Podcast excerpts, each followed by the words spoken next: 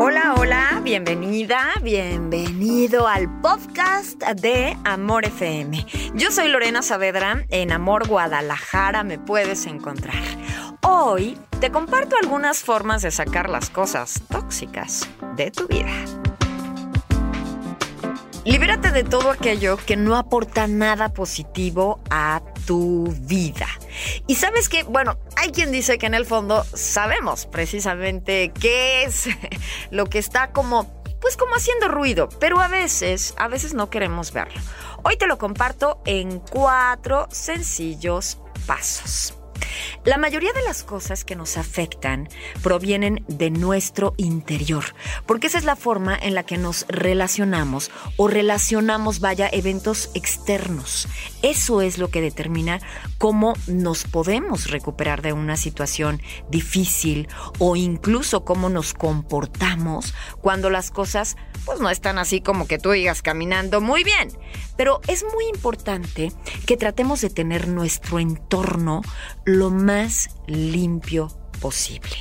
Y aplica para todo. O sea, limpio desde la parte física, parte mental, parte emocional. O sea, así es como también vamos vibrando, porque finalmente somos energía. Entonces tú puedes estar vibrando alto, pero tu habitación está, bueno, patas para arriba, ¿no?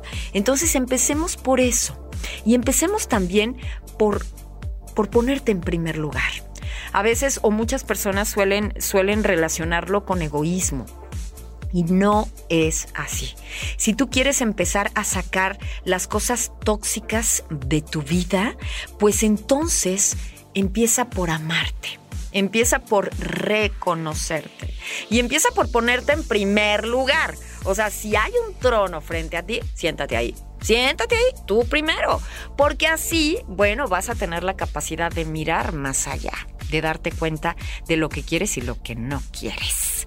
Corta sanamente, porque sí se puede y amorosamente también se puede, cualquier relación, cualquier persona que no aporta nada bueno a tu vida.